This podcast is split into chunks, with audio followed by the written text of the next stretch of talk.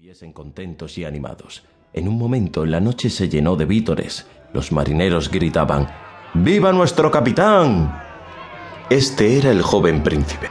Aquel día era su cumpleaños, y por eso se celebraba la fiesta. Los marineros bailaban en cubierta, y cuando salió el príncipe, se dispararon más de cien cohetes, que brillaron en el aire, iluminándolo como la luz del día, por lo cual la sirena, asustada, se apresuró a sumergirse en el agua. Cuando se volvió a asomar, le pareció como si todas las estrellas del cielo cayesen sobre ella. Nunca había visto fuegos artificiales. Sirenita no podía dejar de mirarlo, y una extraña sensación de alegría y sufrimiento, al mismo tiempo, que nunca había sentido con anterioridad, le oprimió el corazón.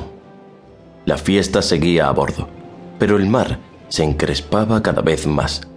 Sirenita se dio cuenta enseguida del peligro que corrían aquellos hombres. Un viento helado y repentino agitó las olas. El cielo teñido de negro se desgarró con relámpagos amenazantes, y una terrible tormenta sorprendió a la nave desprevenida. ¡Cuidado! ¡El mar! Inútilmente Sirenita gritó y gritó, pero sus gritos no fueron oídos, y las olas, cada vez más altas, sacudieron con fuerza el barco. Después, bajo los gritos desesperados de los marineros, los mástiles y las velas se derrumbaron sobre cubierta, y con un siniestro estruendo el barco se hundió. Sirenita, que momentos antes había visto como el joven príncipe caía al mar, se puso muy contenta, pues ahora iba a tenerlo en sus dominios. Pero luego recordó que los humanos no pueden vivir en el agua, y que el hermoso joven llegaría muerto al palacio de su padre. Entonces se puso a nadar por entre los maderos que flotaban esparcidos para socorrerlo. Lo buscó inútilmente durante mucho rato entre las olas gigantescas. Había casi renunciado cuando de improviso, milagrosamente, lo vio sobre la cresta blanca de una ola cercana, y de golpe lo tuvo en sus brazos. El joven estaba inconsciente, mientras Sirenita, nadando con todas sus fuerzas, lo sostenía para rescatarlo de una muerte segura. Al amanecer, Sirenita se sintió feliz al acercarse a tierra y poder depositar el cuerpo del joven sobre la arena de la playa. Al no poder andar, permaneció mucho tiempo a su lado dándole calor con su cuerpo, hasta que un murmullo de voces que se aproximaban la obligaron a buscar refugio en el mar. ¡Corred! ¡Corred! Hay un hombre en la playa. Está vivo. Pobrecito, ha sido la tormenta. Llevémosle al castillo. No, es mejor que pidamos ayuda.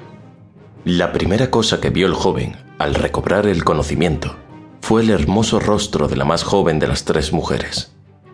Gracias, gracias por haberme salvado. Le susurró a la bella desconocida. Sirenita, desde el agua, vio que el hombre al que había salvado se dirigía hacia el castillo, ignorante de que fue ella, y no la otra, quien lo había salvado.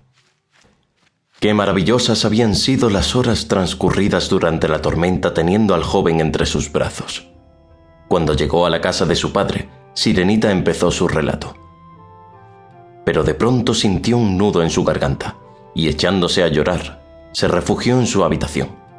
Días y más días permaneció encerrada sin querer ver a nadie, rehusando incluso hasta los alimentos.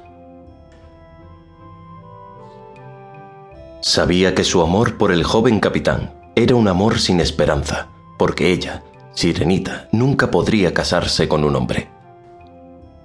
Solo la hechicera de los abismos podía ayudarla.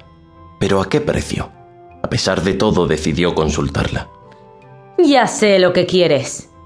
Cometes una estupidez, pero estoy dispuesta a satisfacer tus deseos. Pero te harás desgraciada, mi querida princesa. Quieres deshacerte de tu cola de pez y en lugar de ella, tener dos piernas para andar como los humanos, para que el príncipe se enamore de ti y con su amor puedas obtener un alma inmortal.